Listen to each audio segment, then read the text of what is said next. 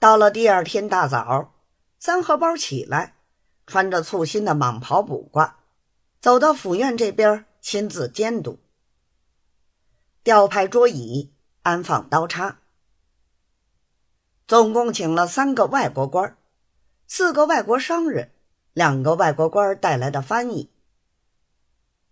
这里是府县一位，营务处洪大人一位，洋务随员。梁老爷一位，府院翻译林老爷一位，连着州官三荷包，共是五个中国官。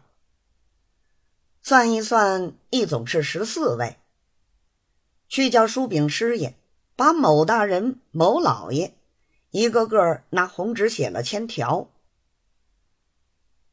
三荷包又请那位翻译帮着点对，哪里是首席？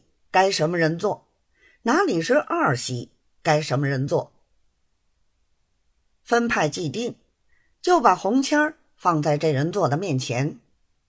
倘是外国人，随手请翻译写一排洋字儿在上面，好叫外国人认得。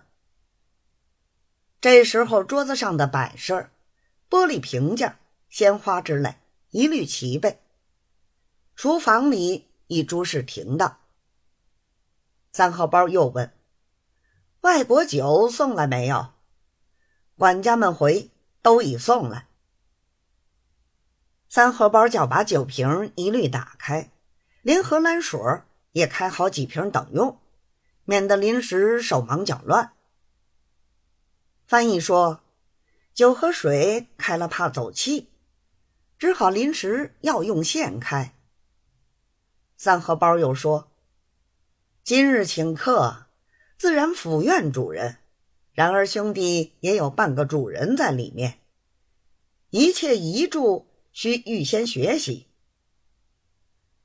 翻译说：“外国人请贵重客，都是主人自己把菜一份一份的分好，然后叫戏仔端到客人面前。”